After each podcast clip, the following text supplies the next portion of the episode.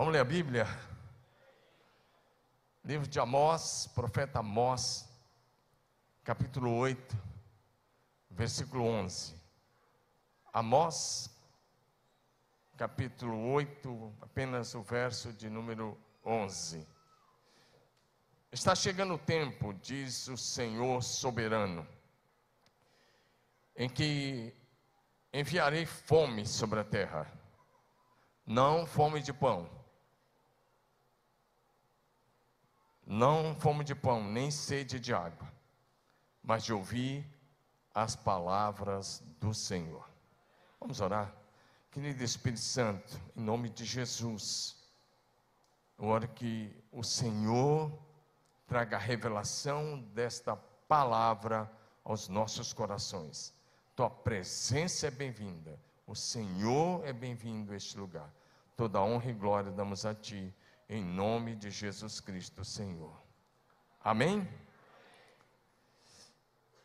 Vamos falar sobre fome e sede pela palavra de Deus. Quantos tem mais fome e sede pela palavra de Deus aí? Esse é um tempo muito precioso que nós estamos vivendo. Eu sei que às vezes as pessoas reclamam de que é um tempo difícil para a pregação do Evangelho. E olho para a mesma Bíblia, eu olho para o Senhor nosso Deus e eu digo: não, esse é um tempo preciosíssimo, maravilhoso para a pregação do Evangelho de Jesus Cristo a todas as pessoas, em todos os lugares da nossa cidade, do Brasil e entre as nações. Amém? O homem, a mulher, o ser humano, é um espírito, é um espírito eterno que tem uma alma eterna e habita em um corpo temporário. Será que você pode levantar sua mão e dizer isso? Eu sou um espírito eterno que tem uma alma eterna e habita num corpo temporário.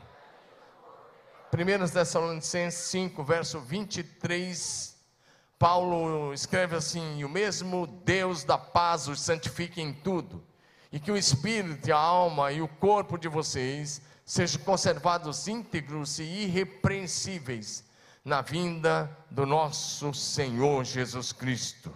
Vou repetir isso novamente. Você é um espírito eterno criado por Deus.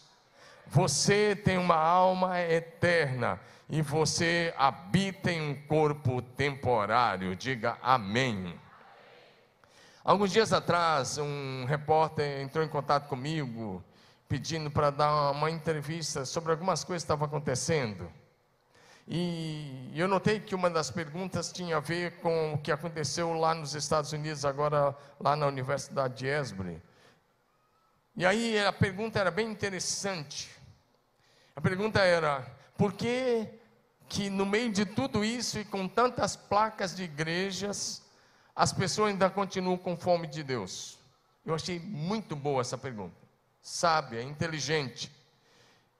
E aí eu respondi essa pergunta para aquele moço da, da, da, reportagem aqui de um dos meios de comunicação aqui, veículos de comunicação aqui de Marília.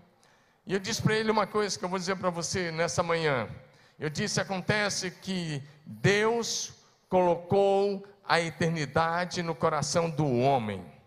Eclesiastes 3,11 diz que Deus fez tudo perfeito e colocou a eternidade no coração do ser humano.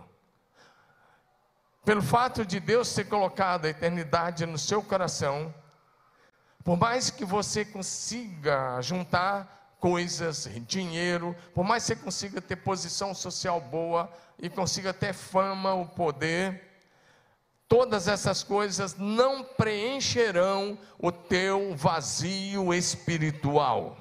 Dá um amém aí. Eu e você temos um vazio espiritual e, melhor, um vazio existencial.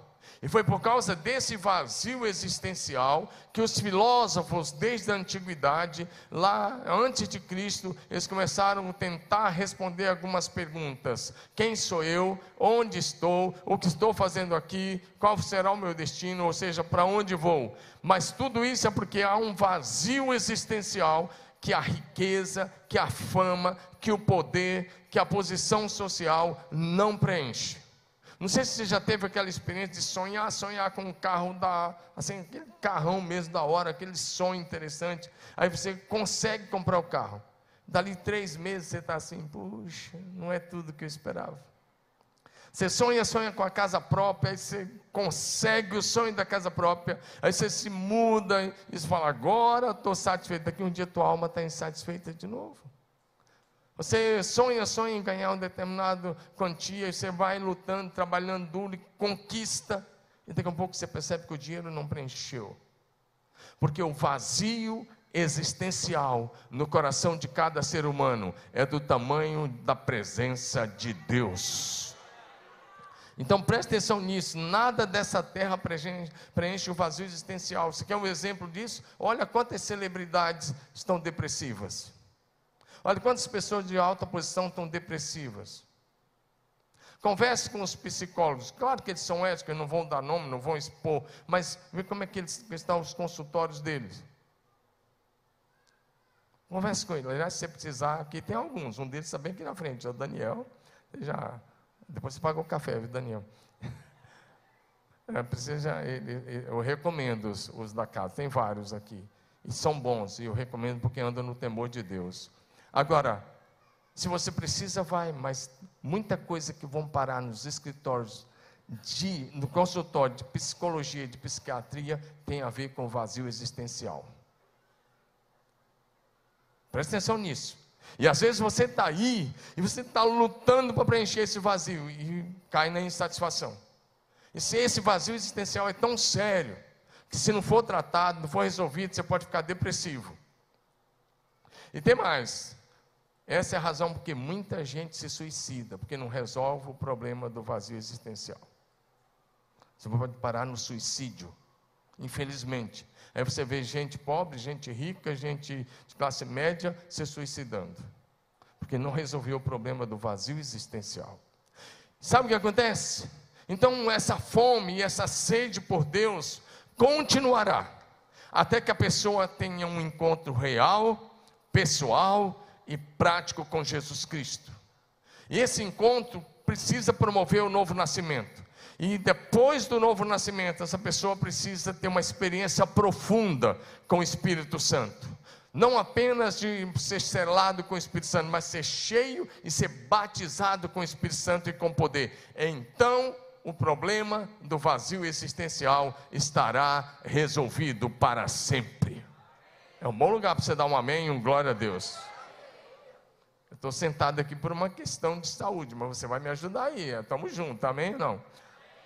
Então, o mundo todo ficou olhando para o despertamento espiritual e para o avivamento que começou há vários dias lá na Universidade de Esbury, na cidade de Wilmore, no estado de Kentucky, Estados Unidos. Mas sabe o que, que aquilo mostra para mim e para você? Mostra que os jovens cristãos evangélicos estão sedentos por um poderoso avivamento gerado no céu e operado na terra pelo Espírito Santo de Deus. Eles não estão contentes com aquilo que receberam até aqui e eles querem mais de Deus. Mas isso mostra também que os jovens que ainda não são convertidos estão sedentos por conhecer o Deus verdadeiro. As pessoas estão sedentas por conhecer o Deus verdadeiro. Então, a partir de agora, eu vou mostrar rapidamente para você algumas profecias do Velho Testamento e alguns episódios do Novo Testamento que mostram essa fome e essa sede por mais de Deus. Vamos para algumas profecias que estão se cumprindo bem diante de nós nesses dias. Diga amém. Em primeiro lugar, há uma profecia que diz que as pessoas de todas as nações se converterão. Essa é uma profecia que você precisa tomar posse. Amém ou não? Quando eu fui convertido ao Evangelho de Jesus, lá atrás, nós, éramos, nós não éramos 5%. Há 40 e poucos anos atrás, nós não éramos 5% da população brasileira, não é mesmo, Mecenas? Você que tem um pouco mais de tempo de convertido que eu.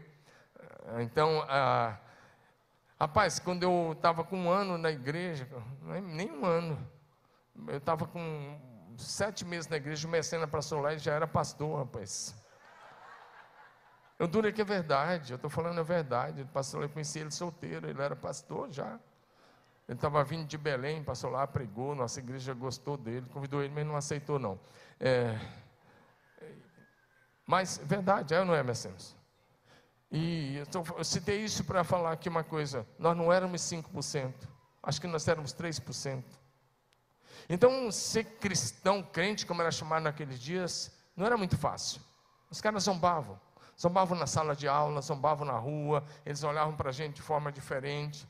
Mas as coisas mudaram. E hoje nós estamos vivendo uma boa parte do cristianismo evangélico com pessoas nominais.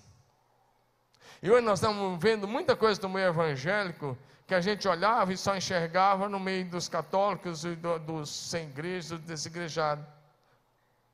Mas eu vou pregar sobre isso um outro dia. Por exemplo, onde que você pensava de um crente naquela época pular carnaval? Ah, ele seria excluído da igreja no outro domingo, sumariamente. Todo mundo ia levantar a mão e falar: exclui esse herege, acabou. Hoje está cheio de pastores pentecostais que tem escola de samba dentro da igreja, amigo. Tem, tem gente famosa aí. Até da AD. Tem gente aí com escola de samba. É sério. E isso trouxe para dentro da igreja cristãos nominais. Mas, vamos, vamos para a profecia. A profecia diz que pessoas de todas as nações se converterão ao Senhor. Logo em Gênesis capítulo 12, eu vou pedir que a projeção projete todos os textos aí, nós estamos, vamos pregar junto aí, em nome de Jesus, tá bom? E vai ser demais, glória a Deus. Logo que Deus chamou Abraão, a promessa feita a Abraão foi que em Cristo, que viria da descendência de Abraão segundo a carne, todas as famílias da terra seriam abençoadas. E se você está aqui é por causa desta profecia. Se a sua família é salva, você está debaixo dessa profecia e dessa promessa feita a Abraão. Gênesis 12, 3: Abençoarei aqueles que te abençoarem, e amaldiçoarei aquele que te amaldiçoar. Em você serão benditas todas as famílias da terra. Será que você pode levantar sua mão e dizer: A minha família é bendita, é abençoada em Cristo Jesus. Aleluia. Que tal você dar um aplauso a Jesus?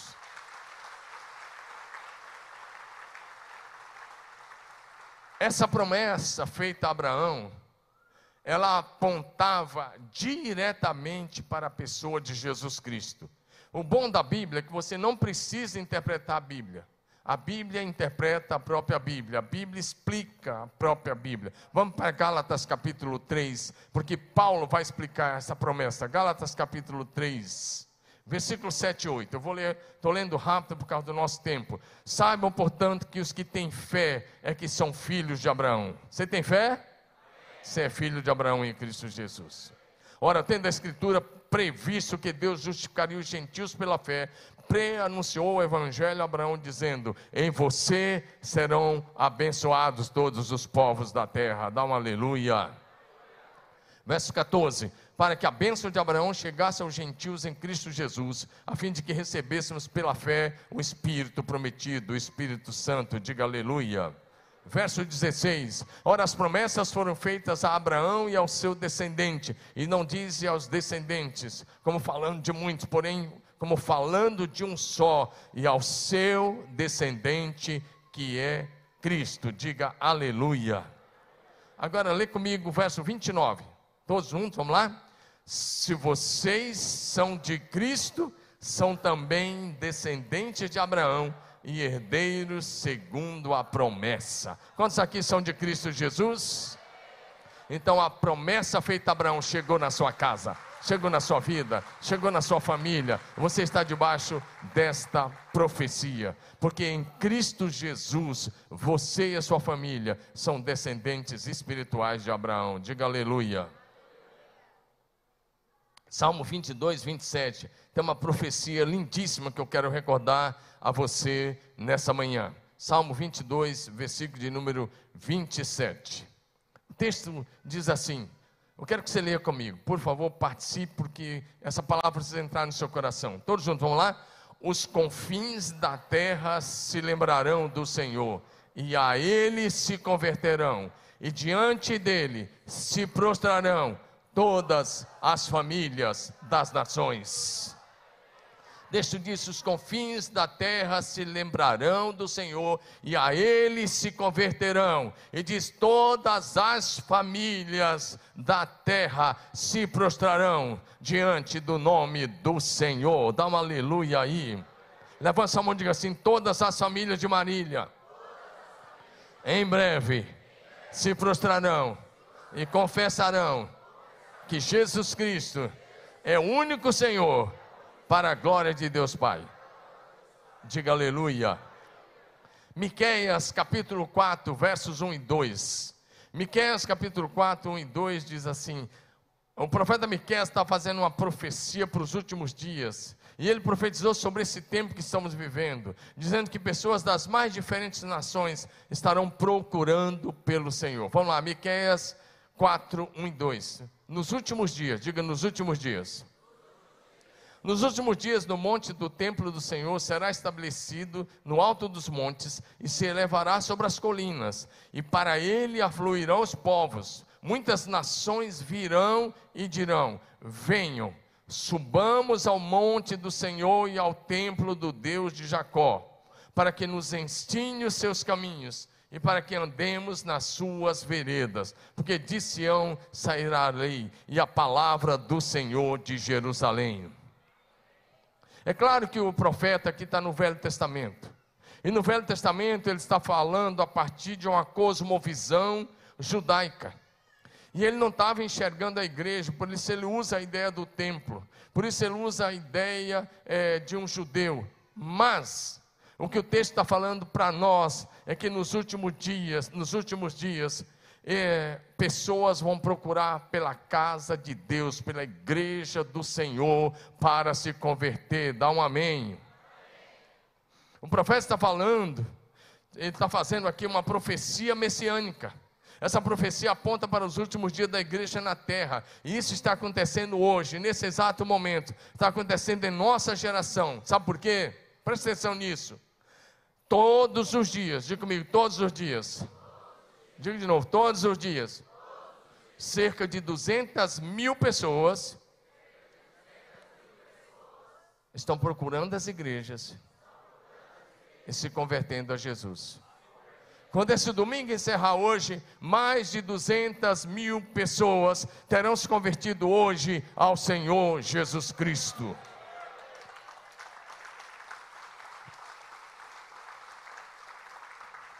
São mais, é bem mais de um milhão de novos convertidos a Jesus Cristo por semana. E é bom você saber disso, porque talvez você fique olhando e parece que você está triste com uma série de coisas que está acontecendo no país. E, e deixa eu dizer uma coisa: a nossa fé não depende do governo que está no poder, a nossa fé está em Jesus Cristo. Ele continua no controle de todas as coisas nos céus e na terra. Ele continua reinando. Ele é o Senhor das nações, é o Senhor de todo homem, é Senhor da minha vida, é Senhor da sua vida, é Senhor da igreja, é Senhor da história. E Ele está trazendo para si mais de um milhão de pessoas por semana. Diga aleluia. São dados de vários institutos de pesquisa. Agora, 1 Timóteo capítulo 2, versículos 3 e 4, Paulo escreve assim: Isso é bom e aceitável diante de Deus, o nosso Salvador, que deseja que todos sejam salvos e cheguem ao pleno conhecimento da verdade. Sabe que você pode levantar sua mão aí, cultuar comigo e dizer: Deus quer que todos sejam salvos e cheguem ao pleno conhecimento da verdade. Então eu e você só temos que concordar com Deus e aí fazermos a obra de Deus, porque Deus quer salvar todos, mas Deus quer, quer usar eu e você para alcançar as pessoas para Jesus. Diga aleluia. Só que o Evangelho precisa ser pregado por nós. Fala com o seu vizinho assim: o Evangelho, bem bonito, precisa ser pregado por mim e por você. Romanos capítulo 10, versos 13 a 17, vai dizer que todo aquele que invocar o nome do Senhor será salvo. Ele diz: Mas como vou invocar aquele em quem não creram? Como crerão naquele de quem nada ouviram?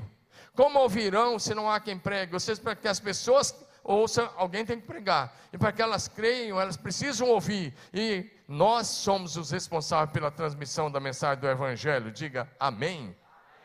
E aí o texto continua, quando chega no verso 17, ele diz assim: a fé vem pelo ouvir, e ouvir a palavra de Cristo. Diga aleluia. A grande tarefa que Jesus nos deu como igreja é ir fazer discípulos na nossa rua, na nossa cidade, no nosso bairro, pregar o evangelho todo, a todas as pessoas, em todos os lugares, usando todos os meios possíveis. A nossa principal missão de vida é pregar o Evangelho e fazer discípulo até que Jesus Cristo volte. Diga amém. Eu e você, fala para o seu vizinho, eu e você somos portadores da mensagem que sacia a sede e a fome espiritual das pessoas. Em segundo lugar, as pessoas estão sedentas por conhecer o Deus verdadeiro. Diga isso, leia na frente, vamos lá?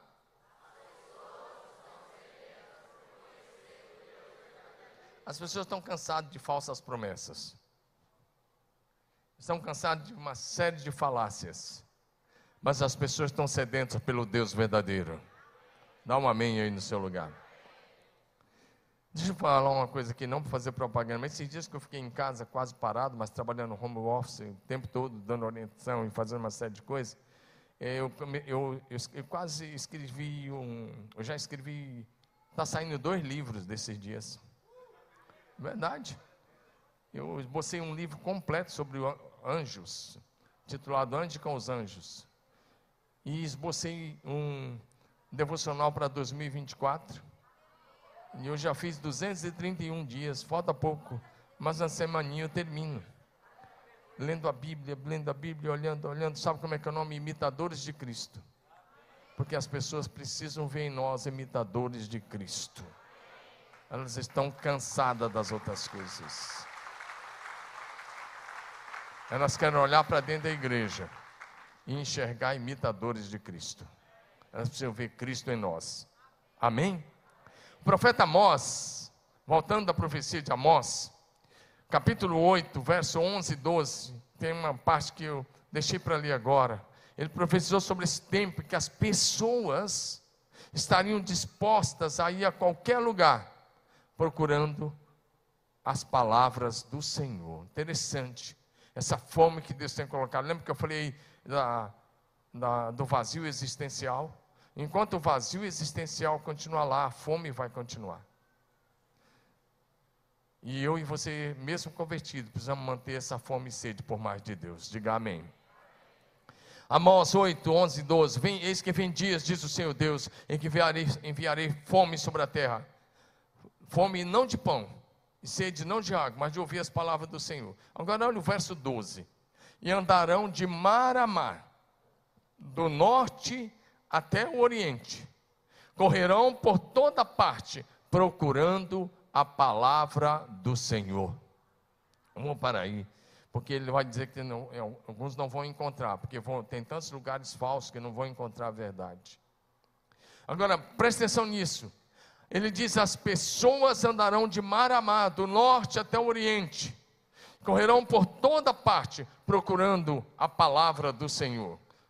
Meu irmão, ele está falando de uma, que essa fome ia levar as pessoas de um país a outro. Nós já levamos tantas caravanas a Israel, já levei sete caravanas.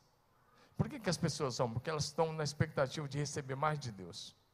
Nós já levamos tantas caravanas à Coreia do Sul. Por que, que eles vão? Porque eles querem ver uma igreja viva, um povo que ora, eles querem ver milagres. Eu já levei várias caravanas. Teve caravana com mais de 80 pastores, com 60, com 70, com 40, com 30. Nós levamos todos os anos, 2012 até vi aqueles dois anos aí que passaram. Nós levamos todos os anos uma ou duas caravanas à Coreia do Sul. Porque as pessoas estão sedentas por mais de Deus. O que faz uma pessoa entrar no avião, voar 14 horas e meia, 15 horas até Dubai, mais é, 9 horas até lá, com os tempos de saída de Marília, aeroporto aqui, aeroporto em Dubai, 5 horas de espera. Quando chega lá, você já está assim, passado, vencido, dois dias de viagem. Mas o que faz as pessoas irem até lá é a fome e sede por mais de Deus. Dá um amém no seu lugar. Mas aqui ele está falando de ímpios Porque o próprio Deus se encarrega de colocar essa fome no coração do homem, por conhecer a Deus, porque Deus colocou a eternidade no seu coração. E você só será plenamente feliz, plenamente realizado, quando esse vazio existencial for preenchido pelo Espírito Santo de Deus, pela certeza da salvação em Cristo Jesus. Dá um amém no seu lugar aí. Os magos que aí no Natal eles falam de três reis magos, para começar, não eram reis. Os magos, eles tinham, os antepassados deles tinham sido poderosamente impactados e abençoados pela vida de Daniel. Lembra daquele sonho de Nabucodonosor que ele teve, que ele não contou? Ele disse que os caras tinham que dar a revelação do sonho e a interpretação. E aí eles não deram, e o Nabucodonosor estabeleceu uma sentença de morte. Todos os sábios, todos os magos da Babilônia iriam morrer, suas casas seriam destruídas, suas esposas seriam mortas, seus filhos todos seriam mortos, e as casas deles iam virar lixão. E Daniel disse: Me dá um prazo até amanhã. E Daniel orou, você sabe disso. E Daniel recebeu a revelação, foi lá e deu a interpretação. Naquele dia, Nabucodonosor nomeou Daniel com duas funções: como governador de toda a Babilônia, e nomeou Daniel como líder máximo de todos os sábios da Babilônia. Então agora os sábios da Babilônia não andavam mais pelas práticas de bruxaria deles, pelas práticas de magia negra, agora passaram a andar dirigido por um homem de Deus. E Daniel falou de um tempo, lá em Daniel 2, que o Deus do céu ia enviar seu filho, ia implantar o reino de Deus na terra. E isso foi passado de pais para filho. E os descendentes desses antigos magos agora estavam lá na Babilônia, a 1.400 quilômetros ou 1.500 quilômetros de Jerusalém. Grave isso, 1.400 a 1.500 quilômetros de Jerusalém. E eles receberam a revelação lá na Babilônia antiga, lá onde tinha sido a Babilônia. Eles receberam a revelação de que o Rei dos Reis havia nascido lá na Judéia. E eles fizeram uma viagem de camelo, de, no mínimo de 1.400 quilômetros, para fazer um culto de adoração. Você já está reclamando que o novo templo vai ficar longe? Conversa com os magos quando você chega lá. Presta atenção. Você está reclamando que andou com 15 minutos para chegar aqui hoje, 20. Chega lá e fala, bate um papo com esses caras. Eles chegaram. Primeiro eles foram direto para Jerusalém e começaram a fazer uma pergunta. Mateus capítulo 2, 1 e 2. O texto diz: Jesus nascido em Belém da Judéia, no dia do rei Herodes, vieram uns magos. Não é rei, uns magos. Rei é tradição. E os magos da, do Oriente a Jerusalém começaram a perguntar: onde está o recém-nascido, rei dos judeus? Porque vimos a sua estrela no Oriente e viemos para adorar. Meu querido, eu andei cinco minutos de camelo, não quero nunca mais dá uns trancos na coluna. O bicho não vai levantar, ele te joga para trás, ele te joga para frente. Se você tiver algum problema na coluna, você já trava e o negócio fica feio. Agora, vai 1.500 quilômetros de camelo, 1.400 quilômetros. Presta atenção nisso, eles chegaram lá. E você sabe da história, eles conversaram com Herodes, os Herodes consultou, consultaram os fariseus, os escribas, e eles falaram em Belém, e eles foram para Belém. Olha o que acontece, presta atenção, projeção, Mateus 2, de 9 a 12. Depois que ouviram o rei, os magos partiram. Olha a estrela. Agora, deixa eu te dar um detalhe. Os fariseus, doutores da lei de Deus, professores do Velho Testamento, doutores, mestres da lei, com a Bíblia na mão, com o Velho Testamento na mão e com a tradição deles, eles ficaram cegos e não receberam a revelação do tempo do nascimento de Jesus, o Messias. Mas esses homens lá na antiga Babilônia, lá daquilo que da fé que tinham recebido, do legado que tinham recebido Daniel, eles receberam a, a revelação do nascimento de Jesus. Pergunta para o seu vizinho: você está andando por tradição ou por revelação? O que te trouxe aqui hoje? É uma revelação ou uma tradição? A tradição te cega. A tradição é a fé viva dos que já morreram. E tradicionalismo é a fé morta daqueles que ainda estão vivos. Cuidado com isso. Agora, presta atenção.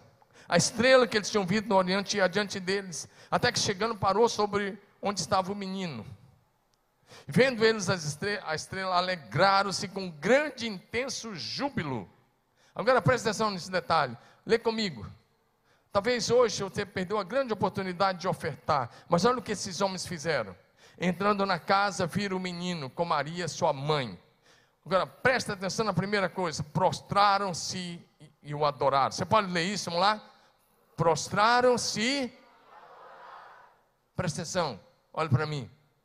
Como é que você se prostra diante de um bebê recém-nascido? Prostrar aqui é se ajoelhar, é colocar a boca no pó. Você se prostraria? Mas eles prostraram porque eles tinham a certeza que estavam diante do Filho de Deus. Quem está diante de revelação enxerga o que os outros não enxergam.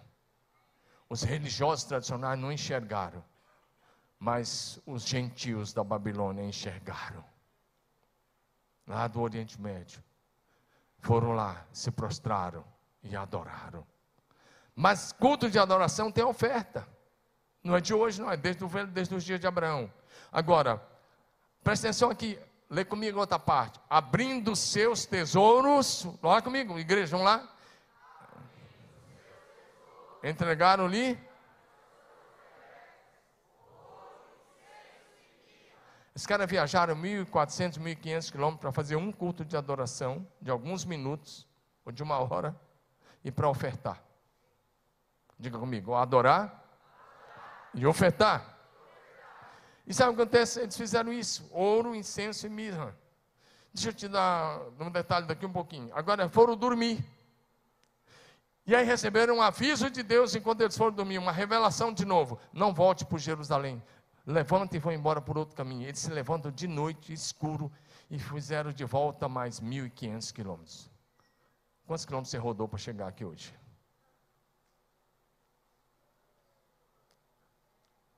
Com seu carro com ar-condicionado. O camelo tinha todos os ares, não tinha? Aqui, no mínimo, um mês de viagem para vir e um mês para voltar. Presta atenção, para fazer um culto de adoração. Amós disse: as pessoas virão de tantos lugares para adorar o Rei. Se você veio adorar aqui hoje, o seu coração é de um adorador, você está debaixo dessa profecia de Amós. Você está debaixo dessa profecia. Presta atenção, eles foram embora. Naquela mesma noite, você sabe que o anjo do Senhor falou com José: falou, levante-se agora, pegue o menino e sua mãe foge para o Egito. Agora, você lembra que eles eram pobres? Agora eles foram para o Egito, eles ficaram, alguns chegam a dizer que talvez ficaram três anos no Egito. Eu creio que foi numa faixa de dois anos. Como é que eles se mantiveram no Egito? Diga comigo, com a oferta. Ou oh, será que só meia dúzia, entendeu? Diga de novo, com a oferta que eles receberam dos magos. O que eles receberam foi suficiente para manter José, Maria e Jesus no Egito por dois anos ou três anos no Egito. Então, se você tem dificuldade de ofertar, preste atenção: o Filho de Deus recebeu oferta desde que ele foi recém-nascido. Deixa Deus falar com teu coração. Amém ou não? E foi com esse valor que eles se mantiveram no Egito até que Herodes morreu. Então o Senhor disse: pode voltar, agora já morreram os que queriam matar o menino. Eles fizeram uma viagem. Rapidinho, mais uma outra viagem. Eu quero te mostrar agora no Novo Testamento. No Novo Testamento vai mostrar um grupo que fez uma viagem. Para mostrar o cumprimento da profecia de Amós, que desde lá começa a se cumprir. Os gregos. No dia de Jesus, a fama de Jesus, as curas, os milagres, o que Jesus fazia, não ficou só dentro de Israel, se espalhou pela Síria. O texto diz: as pessoas eram trazidas da Síria, de outros países vizinhos, no Líbano e outros ali, iam lá para serem curados por Jesus. Mas a notícia chegou lá na Grécia. Alguém viajou para a Grécia e disse: tem um galileu lá, que ele cura os enfermos, que ele ressuscita os mortos, que ele prega, e chegou na Grécia. Então os gregos fizeram uma viagem. Sabe quantos quilômetros?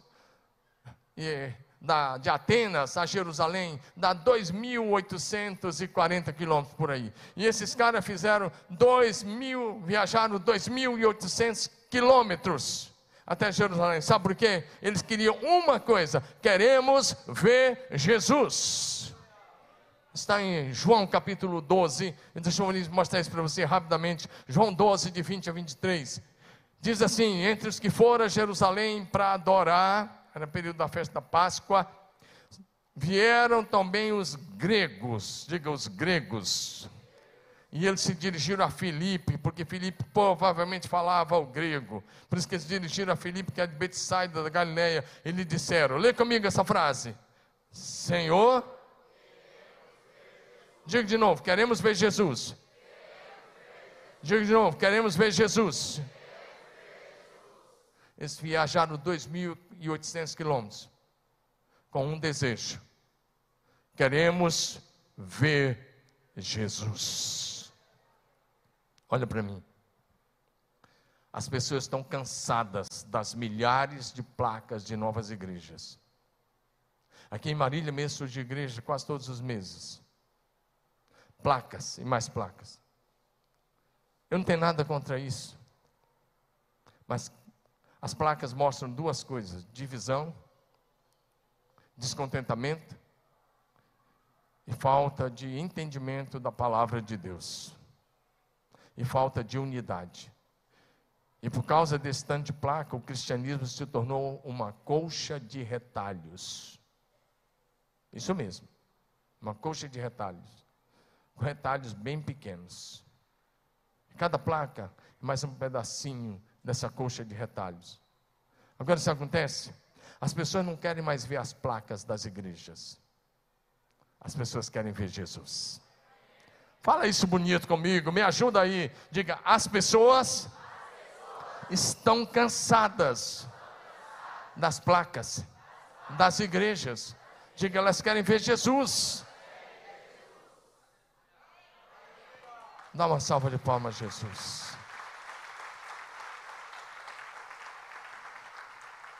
O verdadeiro cristianismo não se expressa através das placas das igrejas. O verdadeiro cristianismo é demonstrado em, com, com os discípulos que vivem em Jesus, porque o verdadeiro cristianismo é Cristo, nada mais, nada menos. Leva só onde diga isso. Diga isso bonito, bem alto, é para Jesus. Diga o verdadeiro cristianismo é Cristo nada mais, nada menos. É Cristo. Eu não estou criticando ninguém, mas as pessoas estão cansadas. É só um cara pensar um pouquinho diferente, ele sai, ele pega um grupo da igreja e abre uma nova placa. Esse ano nós estamos no terceiro mês e já tem várias placas abertas aqui em Marília. E está surgindo mais cada dia.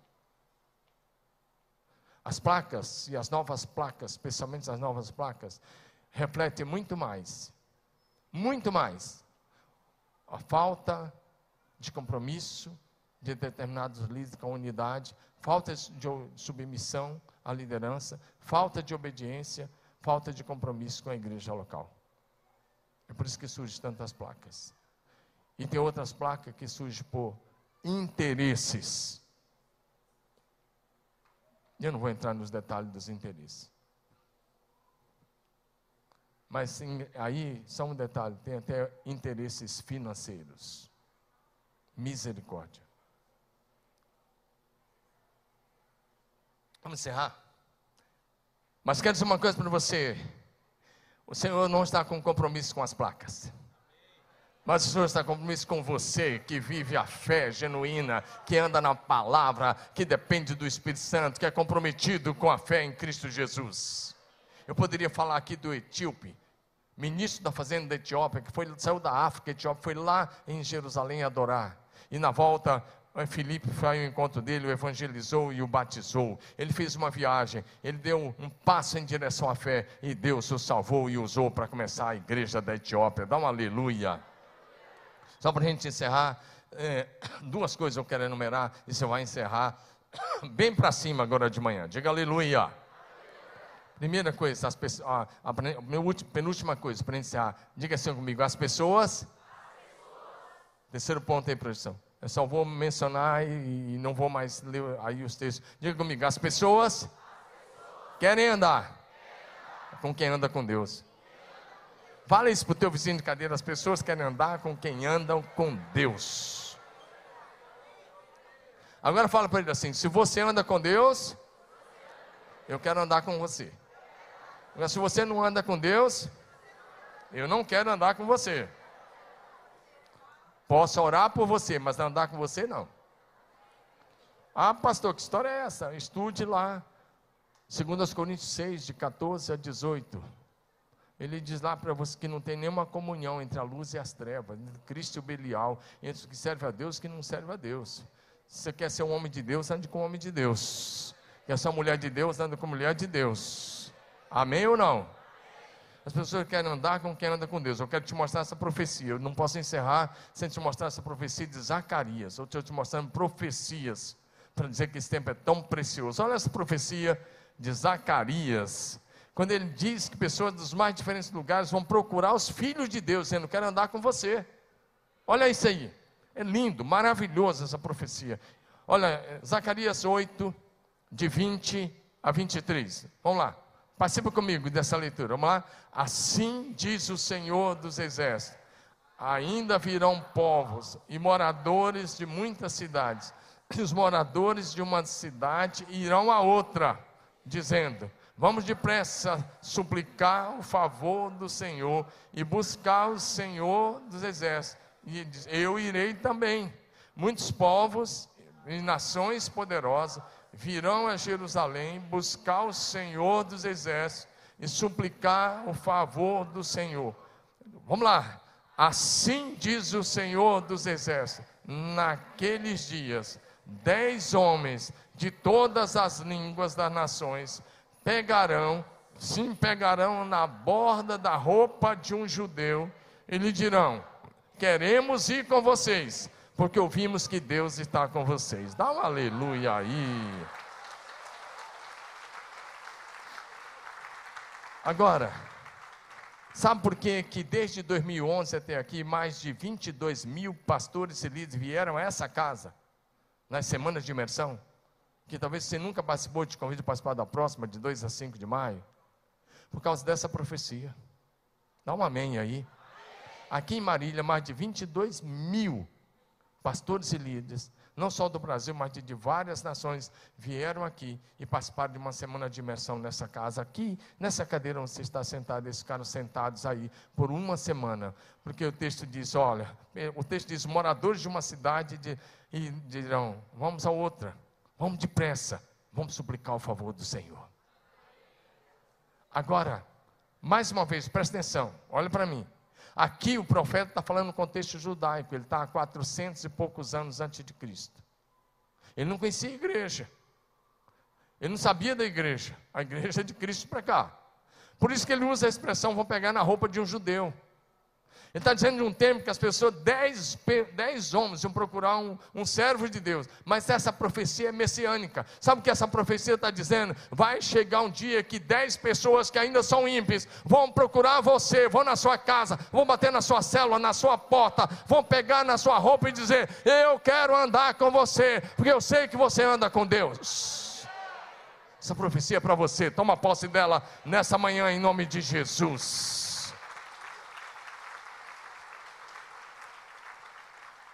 Por isso que você foi salvo.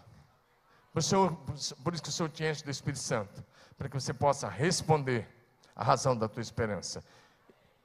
Dá um aleluia no seu lugar. E, e por fim, o pessoal do louvor já pode subir. Mas eu preciso dizer isso a você. Você vai encerrar com alegria. Jesus será adorado, celebrado e glorificado por pessoas de todos os povos, nações e línguas. Leva sua mão, diga isso bonito, seja um profeta nessa manhã, concorde com a palavra de Deus. Diga: Jesus será adorado, celebrado e glorificado por pessoas de todas as nações. Isaías 45 já diz: Por minha vida, diz o Senhor. Ele diz: Eu jurei, diante de mim se dobrará todo joelho. E dá um aleluia aí. Dá um glória a Deus. Filipenses 2, de 9 a 11. Ele diz: Pelo que Deus o exaltou soberanamente, Ele deu um nome que está acima de todo nome, para que o nome de Jesus se dobre todo joelho no céu, na terra e debaixo da terra, e toda língua confesse que Jesus Cristo é Senhor, para a glória de Deus, o Pai. Fique em pé no seu lugar. Eu não encerrei ainda, não, profissão. Segura aí. Agora você vai ler comigo, Apocalipse capítulo 5. Apocalipse capítulo 5 o quadro do Apocalipse capítulo 5 é o seguinte: João está tendo uma visão da glória, e ele vê o Pai assentado sobre um alto e sublime trono, e ele está com um livro na mão direita, e, a, e um anjo forte bradando para que todo o universo ouvisse, o céu, a terra, o inferno ouvisse. Quem é digno de pegar o livro e abrir os seus selos? E João disse: Eu chorava muito, porque ninguém, nem no céu, nem na terra, nem debaixo da terra, podia abrir o livro e nem mesmo olhar para ele. E quando ele está chorando, um dos anciãos, pode colocar no texto, um dos anciãos olha para o João e diz: Pare de chorar, olha lá, o leão da tribo de Judá, raiz de Davi, venceu para abrir o livro e rompeu os seus sete selos. E João diz: Olhei, e eu vi um cordeiro que tinha sido morto e reviveu. Ele veio, pegou o livro da mão direita daquele que estava sentado no trono. E quando ele pegou o livro, então começaram a cantar um cântico novo, dizendo: Digno é o cordeiro de pegar o livro e romper os seus selos, porque foste morto e com o teu sangue compraste para Deus os que procedem de toda tribo, língua, povo e nação, e para o nosso Deus os constituíste reino e sacerdotes, e eles reinarão sobre a terra. Lê comigo a última parte, eu vou restando, você vai lendo. Ele diz assim: então, vamos lá, digo como todos vocês. Então ouvi que toda criatura que há no céu e sobre a terra, e debaixo da terra, e sobre o mar, e tudo que neles há, estava dizendo: aquele que está assentado sobre o trono e ao cordeiro, seja o louvor, e a honra, e a glória, e o domínio pelos séculos dos séculos. Amém, amém, amém, amém. Amém, amém, amém, amém, amém. É assim que a história vai encerrar com uma multidão incontável de todos os povos, nações e línguas adorando a Jesus Cristo e a Deus, o nosso Pai.